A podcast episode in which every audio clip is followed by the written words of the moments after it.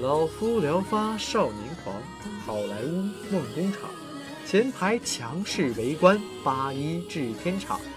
酒逢知己千杯少，片子不好半句多。天若有情天亦老，透彻解析哪里找？刀枪剑戟斧钺钩叉，烧饼馒头包子麻花，十八般亮点就在如影随形。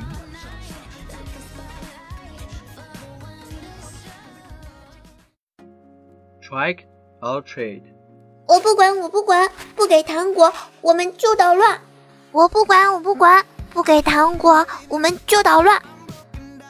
Hello，大家好，又到了我们的如影随形和大家见面了。我依然是等风等雨等你们的主播阿丽。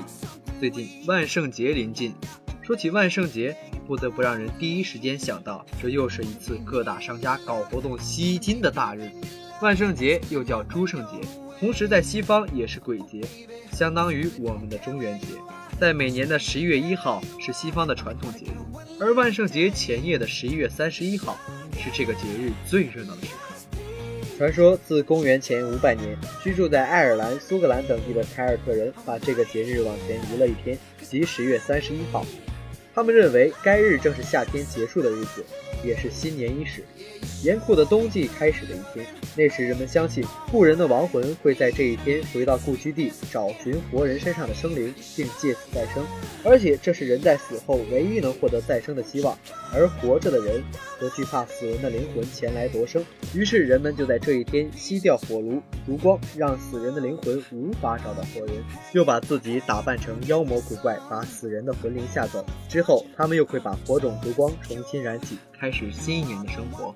万圣节原本是赞美秋天的节日，就好像五月节是赞美春天一样。古代高卢、不列颠和爱尔兰的祭司德鲁伊德有一个赞美秋天的盛大节日，从十月三十一号的午夜到次日十一月一号，持续整整一天。他们认为，在那天晚上，他们伟大的死神萨曼会把那年死去人的鬼魂通通招来，这些恶鬼要受到托生为畜类的惩罚。当然，只要想到这种鬼魅的聚会，就足以令当时那些头脑简单的渔民胆战心惊了。于是他们点起冲天的篝火，并严密监视这些恶鬼。万圣节前夜，到处有女巫和鬼魂的说法就是这么开始的。至今，在欧洲的某些与世隔绝的地区，还有人相信这是真的。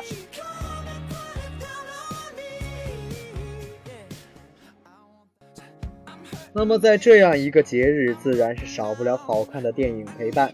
但是在这一期，我们给大家带来的第一部电影，真的是谈不上有多好，而是真的很应景。影片《超能敢死队》讲述了四个性格迥异的女性和一个徒有其表的男人一段不可描述的故事。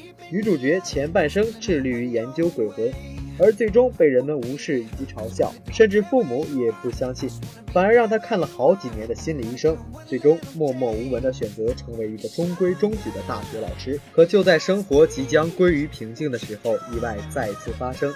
当他遇到自己曾经最好的伙伴，并再一次振作起来时，这部犯二搞笑的电影也正式启航了。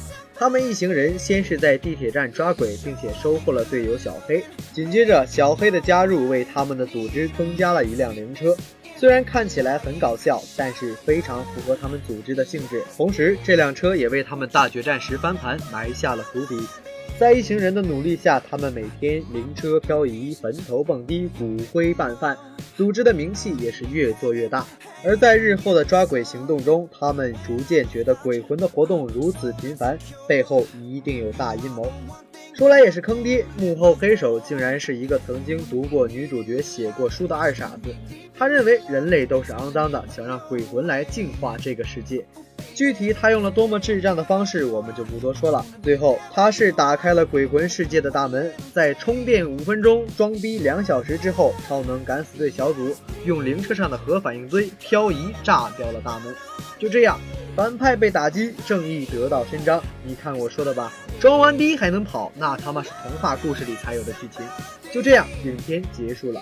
听我的描述，您可能无法身临其境地感受到这部影片的搞笑，但它真的是很应景。我们今天要安利的另一部电影名字叫做《迷雾》，是一部十足的恐怖片。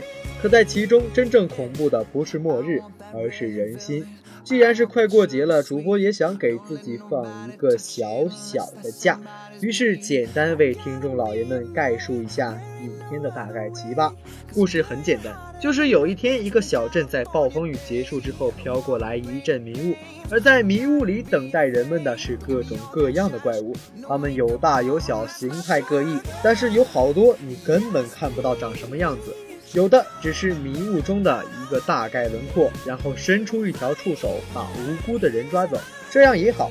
人总是会因为不知道下一秒钟发生多么恐怖的事情而感到害怕，看不到反而有了更多的想象空间。然后，然后就是一群人被一直困在一家便利店了，在承受了无数次的袭击之后，大家真的觉得末日来临，开始不断的反映出人性的迥异。直到最后，唯一一群想要自救的人，也在绝望之时选择了自杀。万万没想到的是，那群自暴自弃的人却得到了救助。真是我去年买了个表转体七百二十度，令人惊了一个大白。好了，时间不早了，主播还要赶着去打末日人机，就不和大家分享了。如果有什么问题或者建议，欢迎搜索新浪微博我们的官方账号“河北传媒学院 My Radio 广播电台”，我们会在第一时间进行处理。我们下期同一时间再见。